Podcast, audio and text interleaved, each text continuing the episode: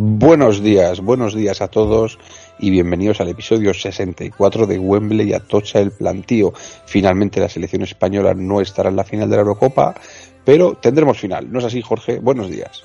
Pues sí, Pablo, buenos días. Ya tenemos final después de un mes de competición en la que es quizá la mejor Eurocopa de la historia y la final va a ser Inglaterra-Italia y como bien dices, pues España no va a estar eh, mañana en esa final, pero Pablo, eh, episodio 64, en ese año sí que estuvimos en la final. Pues sí, ya lo, me, lo adelanté un poco la semana pasada, bueno, eh, esta, esta- hace, hace unos días, ya lo adelanté que, se iba a hablar de esto y la verdad es que sí, el año 64 fue la primera, la primera Eurocopa que gana España y hasta el año 2008 la, la única. Eh, como bien sabéis, el año 60 ganó la Unión Soviética y el año 64 el torneo se convirtió en una, digamos, eliminatorias entre 29 equipos. Había tres que ya pasaban directamente a octavos de final, que era la Unión Soviética, Austria y Luxemburgo, y los otros 26 se lo jugaban a ida y vuelta, ¿vale? Eh, decir que únicamente Bulgaria y Portugal se tuvieron que jugar un partido de repesca en terreno neutral y que, que Grecia y Albania pues no jugaron y al final Albania pasó. Eh, datos curiosos de esta Eurocopa, bueno, eh, semifinales y finales son las únicas que se hicieron en un, digamos, terreno neutral que fue en España. Se eligió España como sede. Hasta entonces eh, todo se jugó a ida y vuelta. Destaca eh, la presencia en cuartos de final de Luxemburgo, la, siempre poderosa selección de Luxemburgo que eliminó a, a Países Bajos en octavos de final. Y bueno, ya semifinales llegan cuatro selecciones, España, Hungría, Dinamarca y Unión Soviética. España vence a Hungría en la prórroga, minuto 112 con gol de Amancio, pasa a la final, y la Unión Soviética gana 3 a 0 a Dinamarca, eh, vamos, en principio con bastante solvencia. La Unión Soviética partía un poco como favorita, llega el momento de la, la final y el famoso gol de Marcelino en ese minuto 84 que pone el 2 a 1 y, da la victoria a la selección española. Destacar, pues bueno, que aquí hay un, hubo un goleador que es Ole Madsen de, Dinamarca, que lo que es todo lo que es el proceso de competición de- desde, desde 16 avos, eh, mete 11 goles, ya los siguientes vienen con 4. Si solo tenemos en cuenta la fase final, eh, ahí nos tendríamos que quedar únicamente con, con tres delanteros que metieron dos goles, que son Pereda, Bene y Novak, estos últimos de Hungría.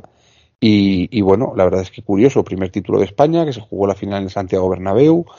Eran otros tiempos, ahí vemos el detalle de Luxemburgo, solo 29 selecciones, cada vez hay más selecciones en la UEFA y cada vez hay más de todo, Jorge, ¿no es así? Pues sí, así es. Pues ese es el recuerdo del año 64 en el que conseguimos nuestra primera Eurocopa de las tres que tenemos, siendo junto a Alemania los, los reyes de Europa, ¿no? En esta final eh, de mañana, pues Italia puede ganar su segunda Eurocopa e Inglaterra la primera, porque nunca ha llegado, eh, nunca ha sido campeón de, de la Eurocopa, así que está ante una oportunidad de oro los de Southgate. Y bueno, pues Pablo, cuando quieras pasamos a las, a las preguntas. Antes, debo decirte que llevo puesto aquí estas dos camisetas de los finalistas, la camiseta de Inglaterra con eh, Jordan Henderson y la camiseta de Italia. Así que suerte y esperemos ver mañana un buen partido. Eh, Cuchipander, eh, nos comenta que, bueno, eh, su opinión es que España, pues, durante el torneo ha aburrido y que han dado muchos pases de seguridad. Bueno, yo no estoy de acuerdo en eso, pero eh, la pregunta que nos hace es que si quitaríamos la sanción por acumulación de tarjetas en estos torneos. Eh, recordemos cómo funciona. Si tienes eh, a la segunda amarilla que te sacan en diferentes partidos, pierdes, estás sancionado y no juegas el siguiente. Es decir, tienes una amarilla en un partido, en otro partido tienes una segunda amarilla y no, no puedes jugar el siguiente partido. Pero hace unos, unos, años, no hace mucho, cambiaron que a semifinales pasabas limpio. Es decir, no, eh, de esta forma evitabas que por una mm, segunda amarilla en diferentes partidos te perdieras la final, como ha pasado eh, en varias ocasiones. Yo recuerdo Laurent Blanc, creo que en el Mundial de Francia no juega la final por ese mismo motivo. Yo creo que de esta forma está bien hecho, es decir, que en un torneo corto como este eh, tengas dos amarillas, no juegues el siguiente, excepto en semifinales que pasarías limpio. Por lo tanto, yo estoy de acuerdo, Pablo. No sé qué opinas de ese tema. Pues yo opino que ya me parecen demasiadas pocas dos amarillas. Yo pondría tres, igual lo que haría sería no dejar que se limpie en ningún momento, pero pondría tres amarillas. Bueno, oye, pues es una forma de verlo, es una forma... Y, y, sobre lo de que decía que España aburrido y tal, a ver, sí que es verdad que yo esperaba un poco más de verticalidad de Luis Enrique. A ver, eh, yo creo que al final ha tenido partidos muy buenos España, pero sí que es verdad que en el último cuarto de campo yo creo que les faltaba jugadores un poco más verticales, ¿no?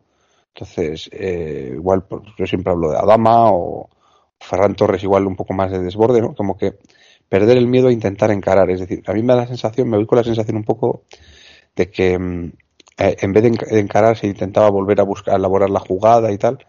Y en muchas ocasiones yo creo que quizás no era el momento. Al final, eh, tú puedes jugar de una manera, tener una filosofía, pero también te tienes que adaptar, ¿no? El propio Pep Guardiola en Inglaterra yo creo que, que ha, se ha adaptado mucho al fútbol inglés. No ha llevado el modelo. El primer año fue con el modelo, digamos, más, más rígido y se llevó una gran decepción y yo creo que ha conseguido adaptarse. Entonces yo creo que el fútbol moderno exige que este tiki-taka se le dé un plus de verticalidad. No sé tú cómo lo ves, Jorge. Bueno, yo creo que Luis Enrique eh, hizo un cambio táctico en el cual creo que le ganó la partida a Mancini. Lo que pasa Sí. es que España no ganó porque nos falta calidad en área rival. Es decir, ocasiones se generaron. Tengo en la cabeza una, precisamente un remate de cabeza de Oyarzabal, y otras jugadas que si tienes un jugador con un poquito más de, de calidad arriba, pasas la eliminatoria. Eh, mm, sí, más verticalidad. Bueno, yo creo que Dani Olmo dio mucha verticalidad. ¿eh? Y nos estábamos enfrentando a Italia, que creo que había recibido, no sé si eran dos goles en todo el torneo. Por lo tanto, nos estamos enfrentando a la que quizá estaba siendo el fútbol más vistoso del campeonato. Y además, para mí, la selección que más se cree eh, eh, eh, el equipo que es, ¿no? Junto con Inglaterra. De hecho, son los dos finalistas. Entonces, luego también habla de, de que si Perisic baja, de que si Saka sancionado, de que si la expulsión de Freuler, hay que recordar que Sergio Busquets estuvo por COVID las dos primeras jornadas sin jugar. Y cuando jugó se notó mucho. Es decir, que también España ha sufrido bastante. Y eso de, a mí me duele eso de mm, no valorar el, no, se está valorando lo conseguido. Es decir, ¿cuántas veces Pablo hemos visto a España en semifinales? Quitando 2008, 2010, 2012, que ha sido algo eh, con una generación que eh, no volveremos a ver, con jugadores mm, de, de entre los 10 primeros había varios, los 10 primeros del mundo. Es que ahora no tenemos ninguno entre los 20 primeros. Y en semifinales nunca habíamos visto a España hasta 2008.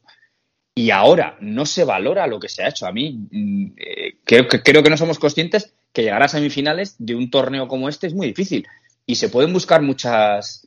No sé, es que claro, se jugó contra Suiza. Claro, es que Suiza eliminó a Francia, porque lo normal es haber jugado contra Francia, pero es que Francia ha perdido con Suiza.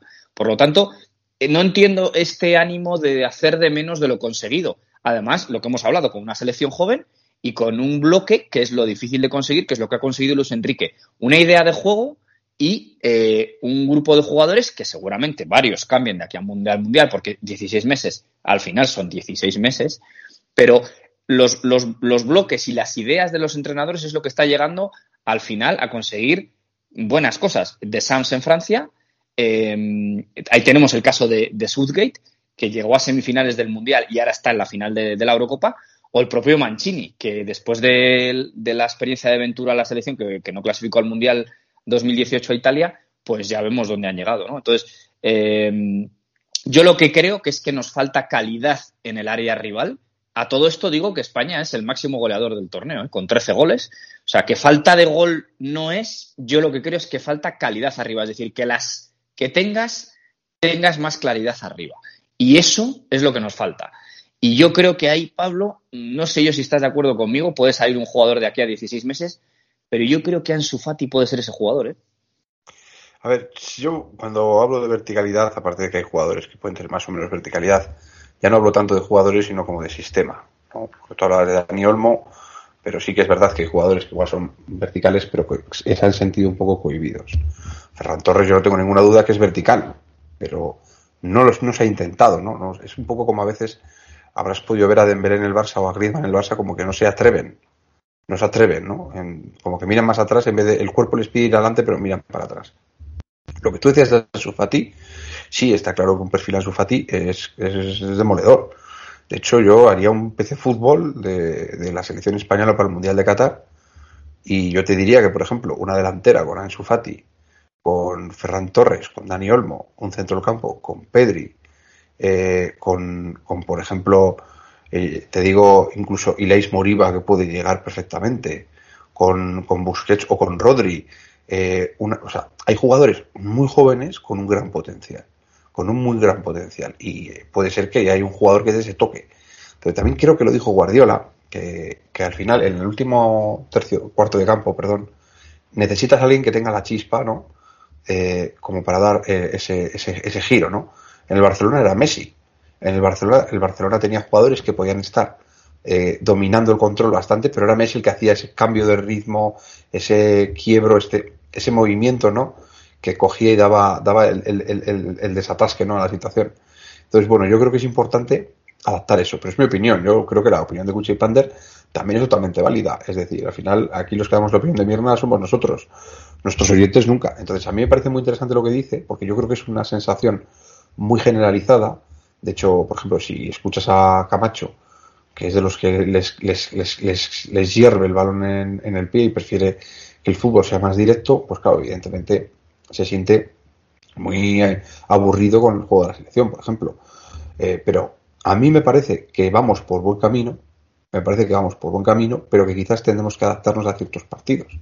O sea, tener un sistema de juego, un esquema de juego, un estilo de juego, no significa que no puedas tener variantes. Y yo creo que eso es fundamental. Y ponía el ejemplo de Pep Guardiola, pero se pueden poner mil más. En cualquier caso, Jorge, lo que digo, nuestra opinión de mierda, que cada uno de lo suyo. Yo creo que ha habido bastante debate con, este, con el tema de la acumulación también en este, en este, en este post, este comentario que puso Gucci Pander, y también con el tema de, de, de, si merecía, o sea, que se había llegado honrosa, honrosamente España ¿no? a esa semifinal. Pero bueno, son temas siempre muy interesantes. Eh, Jorge, ¿te parece si vamos al siguiente comentario? Pablo Sancho Ramos, al cual damos un saludo a él y a su mujer María, que comenta que tienes una voz muy parecida a Manolo Lama. Eh, Pablo, no sé, eh, ¿qué opinas del comentario? ay, mi madre, ay, mi madre el bicho. Ay, mi madre el bicho. Eh, comenta que España ha ido de menos a más y una pregunta que a él le ha sorprendido, que, que, digamos que jugadores de la selección nos ha sorprendido para bien y para mal. A él le sorprende para bien Sarabia, que no esperaba tanto. Para ti, Pablo, ¿quién te ha sorprendido en la selección para bien y quién para mal? Me ha sorprendido mucho Sarabia, me ha sorprendido mucho Coque, pero a ver, pero no porque hubiera hecho mal año, sino porque la sensación que tenía de ver a Coque con la selección no era positiva. Sí, sí. Es decir, era un juego muy plano, muy plano. Sí, era como que venía del Atlético de Madrid y era como, cago yo aquí y tal, ¿no? Entonces, Coque me ha sorprendido mucho, gratamente. Me ha sorprendido también Unai Simón. Me ha sorprendido muy, muy, muy gratamente Unai Simón. Dani Olmo. Dani Olmo uh -huh. también me ha, me, ha, me ha convencido mucho. Quizás hubiera esperado algo más de, de, algunos jugadores, ¿no? O sea, quizás hubiera esperado algo más, por ejemplo, de, de Tiago, pero claro, es que tampoco ha jugado mucho. Tiago yo pues, lo hubiera considerado un fundamental en esta selección. Igual si Pedri no hubiera estado, hubiera estado, hubiera sido un fundamental. O sea, Fabián tampoco ha, sabido aprovechar sus oportunidades.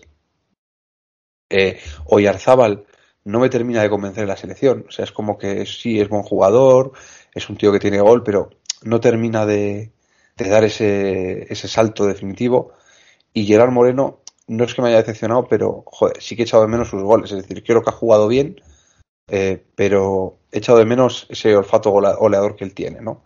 Un poco por, por comentar un poco la, la, mi opinión. Jorge, ¿tú cómo Pues mira, a mí por, por, por ser más conciso, eh, Dani Olmo creo que en la semifinal yo creo que muestra a Europa y a España el jugador que es.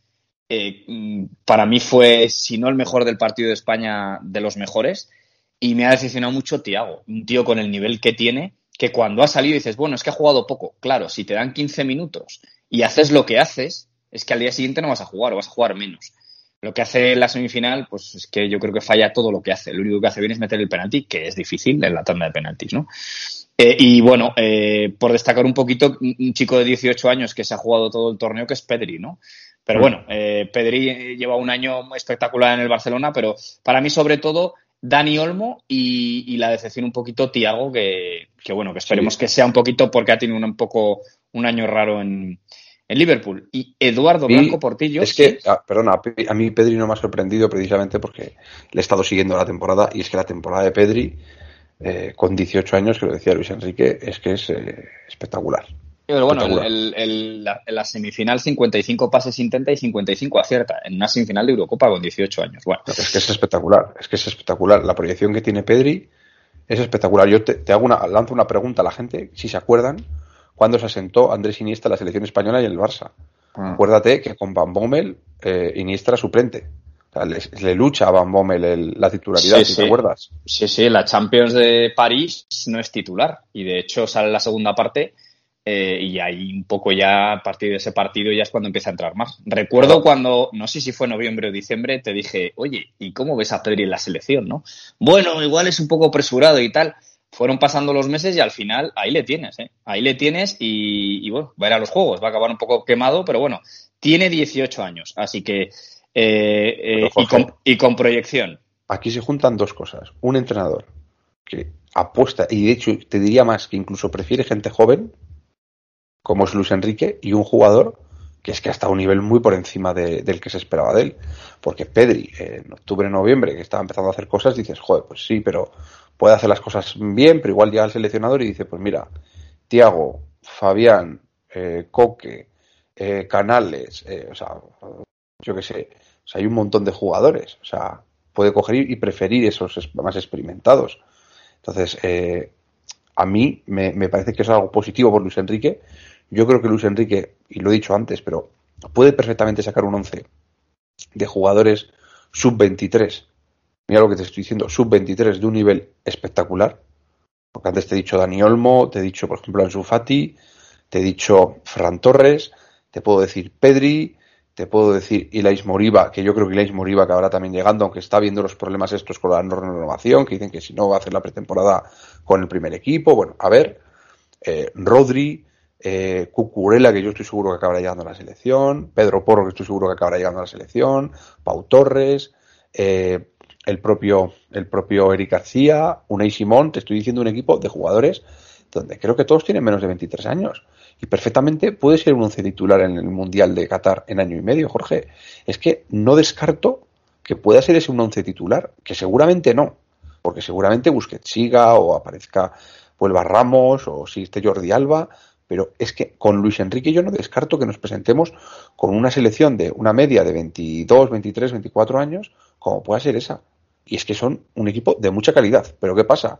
Que se nota también la veteranía, Jorge, porque en el gol que le mete Italia a España, ese despeje de la por, ese quizás un poco despiste de Eric García, tal, eso ya te digo yo que a Bonucci y a Chiellini no les pasa.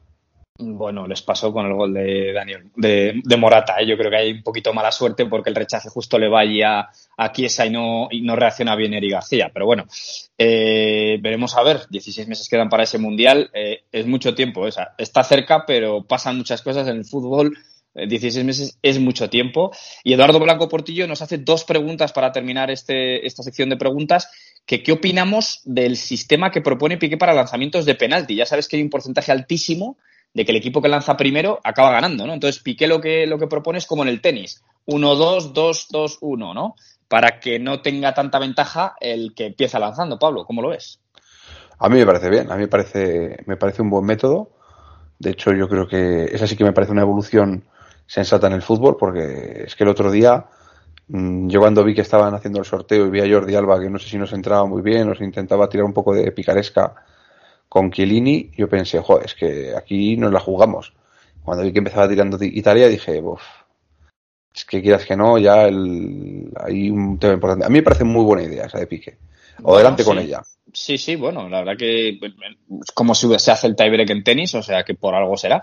Y nos hace otra pregunta que es, ¿cuál sería, a falta de la final, nuestro once de mejores jugadores de la Eurocopa? Vamos primero con el que nos dice él. Unai Simón, Spinazzola, Maguire, Show, Varela, Busquets, Sterling, Dansgar, Sick, Kane e Insigne. Aunque también dice que Pedri y Cristiano se lo merecerían. Pablo, ¿cuál es tu once? Hostias, es un once, un once ofensivo el suyo. Un once ofensivo. Yo voy a, voy a intentar buscar algo más de equilibrio. Mi portero sería Sommer. Yo creo que, portero suizo. Yo creo que el partido que hace contra España, que hace muy buenas paradas, eh, la tanda de penaltis contra Francia, me parece que se merece estar ahí. Eh, lateral derecho pondría Dumfries de, de los Países Bajos, Kiaer y Bonucci, Bonucci de, de centrales. Kiaer, de hecho, yo le pondría de capitán por todo lo que ha significado en esta Eurocopa la figura de Kiaer, Simon Kiaer. Eh, Spinachola yo le pondría en lateral izquierdo. Creo que aunque se haya lesionado eh, antes de, de llegar al, al, momento decisivo, la Eurocopa que ha hecho ha sido espectacular. En el centro del campo pondría a Busquets, a Pedri y a Jorginho de, de la selección italiana. Creo que han sido los tres centrocampistas que a mí más me han motivado. Después Sterling en una banda, que creo que puede ser MVP, y Damsgaard en la otra. Y en ataque, Harry Kane. Y de estos, yo creo que aquí en este equipo, en estos 11 jugadores, puede estar el MVP. Y ojo, porque yo me la juego. O un perfil Jorginho o Bonucci por Italia, o un perfil Sterling, Harry Kane por, por Inglaterra, Jorge. ¿Tú cómo lo ves? Dime tu once, a ver cómo lo Bueno, pues mi once es. Casper Schmeichel en portería, la semifinal espectacular, el portero danés. En defensa, eh, Chiellini, Spinachola y Laporte. Creo que la Eurocopa de Laporte es excelente. Lo único que podemos recordar es el gol de, de Lewandowski, pero bueno, todos tienen fallos, como tuvieron el propio Chiellini o Bonucci contra España. Jorginho, Pedri y Hoiberg. Hoiberg ha jugado todos los minutos de liga del Tottenham y todos los minutos de la Eurocopa hasta el momento. O sea, eh, es un toro Hoiberg. Y eh, también en medio campo pongo a Chiesa para hacerlo un 3-4-3. Chiesa marca dos goles importantísimos, eh, entre ellos el de que marca España. Y arriba, Harry Kane, Sterling y el checo Sik, que es el pichiche hasta el momento. Yo creo que si Inglaterra gana el torneo, es muy probable que Harry Kane sea el, el MVP del torneo, a pesar de que le costó marcar. Pero si ves el empate contra Dinamarca, la jugada que hace el, que, que en este tremenda y luego marca el 2-1, por lo tanto, eh, es un delantero total, ¿no? Así que bueno, ese, es mi 11 a falta de la final y, y veremos a ver finalmente qué, qué es lo que sucede, Pablo. Y si te parece, vamos a analizar las semifinales un poquito de forma breve, lo sucedido. Vamos por orden cronológico, el España-Italia. Que bueno, Pablo, pues eh, lo que comentábamos anteriormente, Luis Enrique introduce el falso 9, ¿no? Quita Morata del once inicial, coloca ya a Dani Olmo y utiliza las bandas a Yarzábal y a Ferran Torres. Dani Olmo vuelve locos a los italianos, es, eh, no, no, pueden verle, no saben dónde está, eh, genera superioridad en medio campo. España hace un buen fútbol, pero mmm, volvemos a lo de antes, no tiene calidad de arriba y no marca.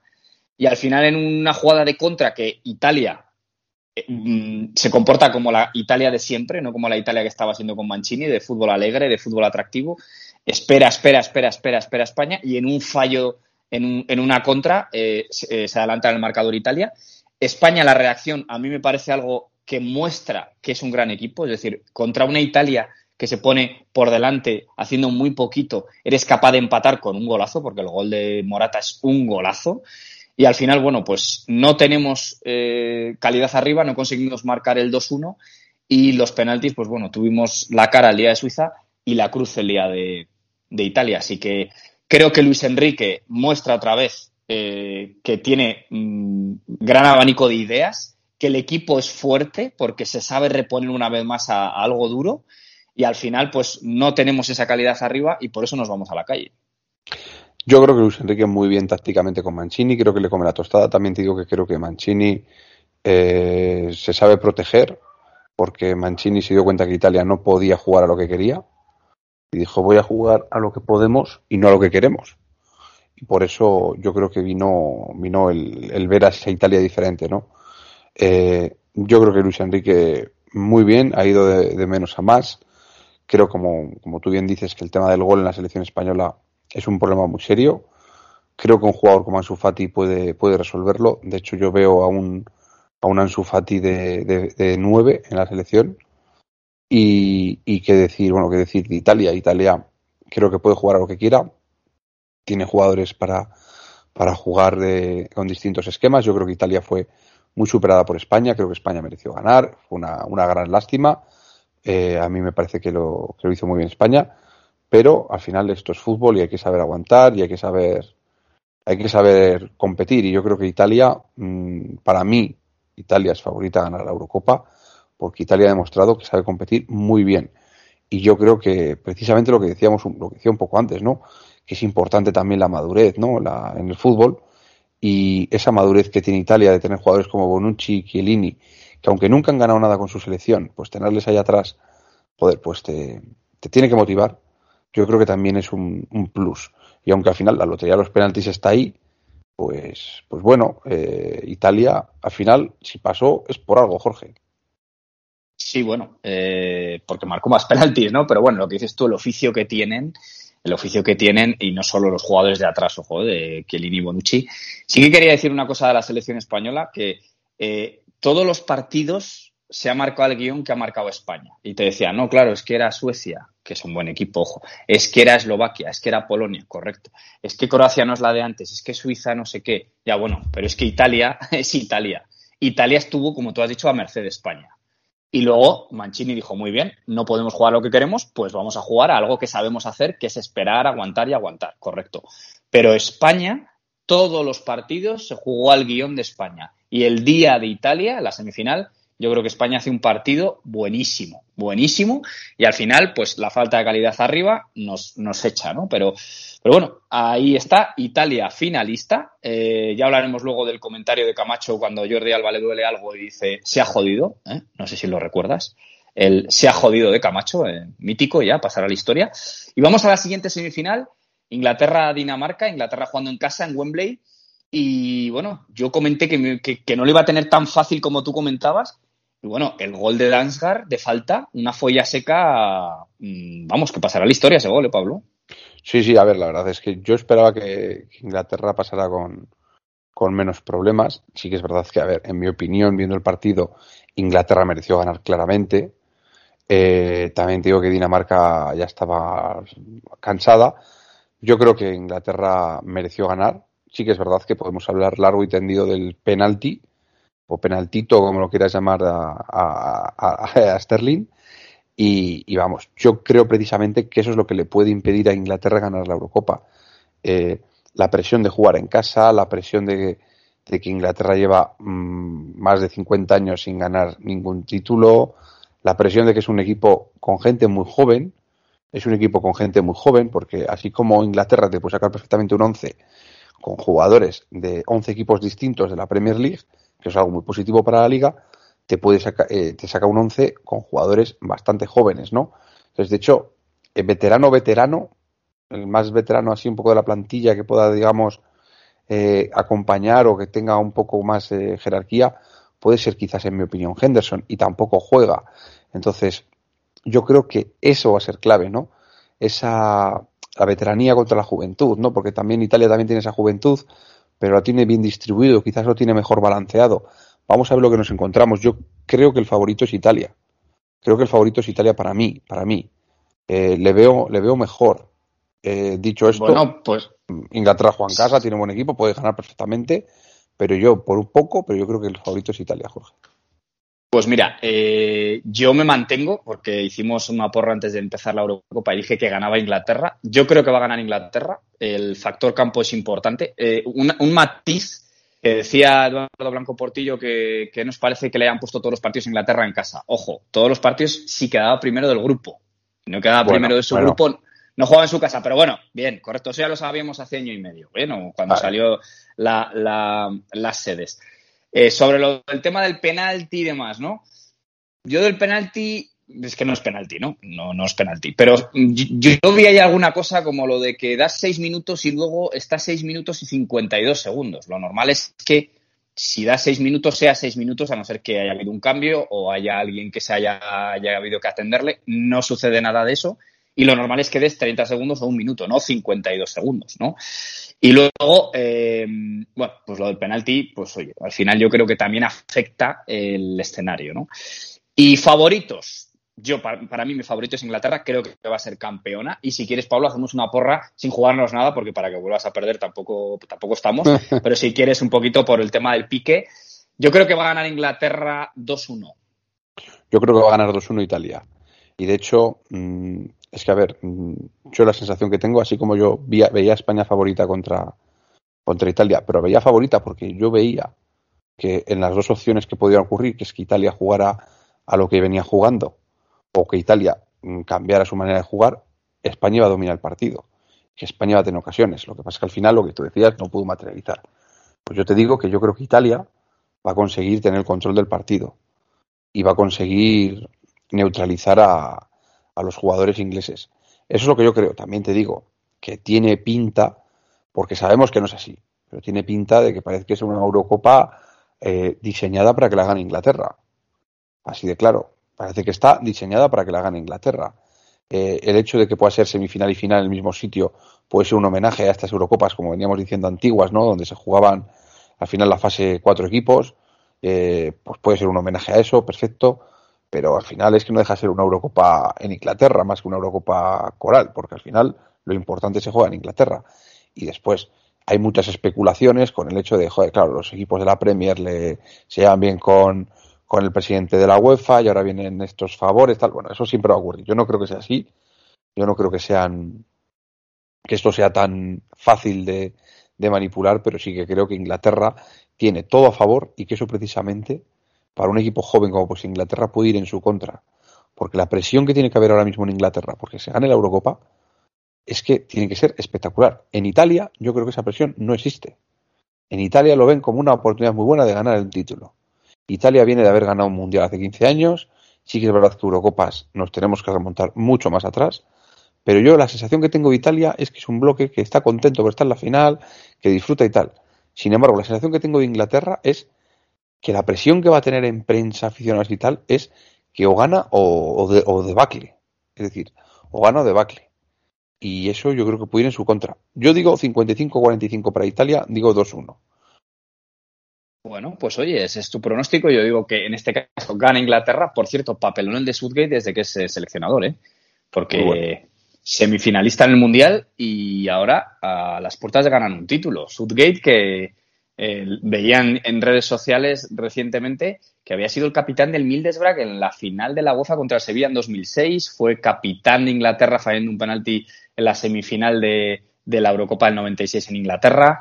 Eh, bueno, jugó el Mundial 98, o sea, un tío con bastante trayectoria y, bueno, pues eh, como entrenador, la verdad que deben estar contentos en Inglaterra con su, con su actuación y eso que tiene una gran generación de futbolistas, pero no tiene esos dos jugadores no míticos, Dampar y Gerrard, que con ellos nunca llegaron a hacer nada con la selección.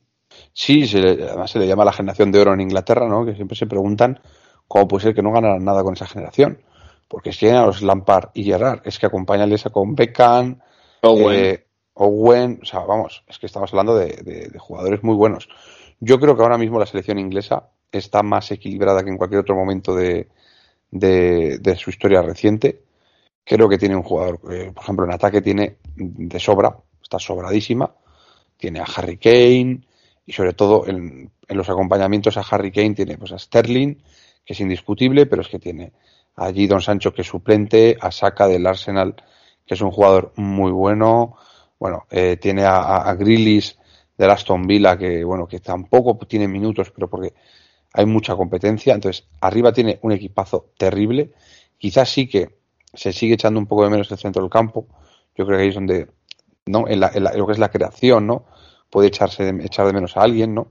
Pero bueno, jugadores mediapuntas como Phil Foden, Mason Mount, jugadores espectaculares. Entonces yo creo que está muy equilibrada la selección inglesa, pero te digo lo mismo. Eh, creo que puede eh, perjudicar el hecho de jugar en casa y toda la presión. Sin embargo, si pensamos a largo plazo, pensamos para Mundial de Qatar, yo te digo, que tanto la selección inglesa como la selección italiana, te diría también la selección de Países Bajos, la selección española, están creando un bloques muy interesantes. Están creando bloques muy interesantes. De Países Bajos, que parece ser que Van Gaal va a volver a la selección, así que va a ser el que sustituya a Fran de Boer. Y bueno, Pablo, pues hasta aquí un podcast de categoría, ¿eh, Pablo? De categoría, Moro, de categoría. Y, y bueno, y pues decir eso, que ha sido un placer eh, ver todos estos partidos de la Eurocopa con vosotros. Esperemos que podamos ver ese último juntos y disfrutar de esa final, que una final no se vive todos los días. Y bueno, que paséis buena semana y que os cuidéis mucho. Un saludo a todos.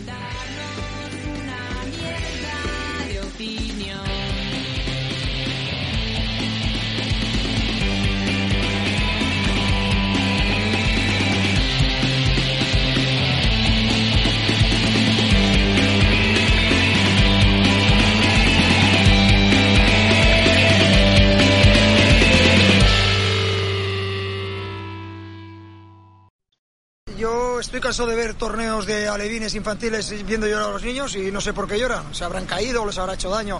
El deporte hay que saber ganar y perder, es más, se aprende más perdiendo. Los jugadores están fastidiados, evidentemente, porque es una oportunidad que no se presenta muchas veces, pero hay que empezar a, a gestionar la derrota. La derrota hay que felicitar al rival porque ha ganado, independientemente de que lo merezca más o menos, que es lo que nos hemos dedicado nosotros a hacer y a enseñar a los niños pequeños que cuando se pierden hay que llorar. Lo que hay que intentar es levantarse, volver a intentarlo en el siguiente campeonato y felicitar al, al que ha ganado.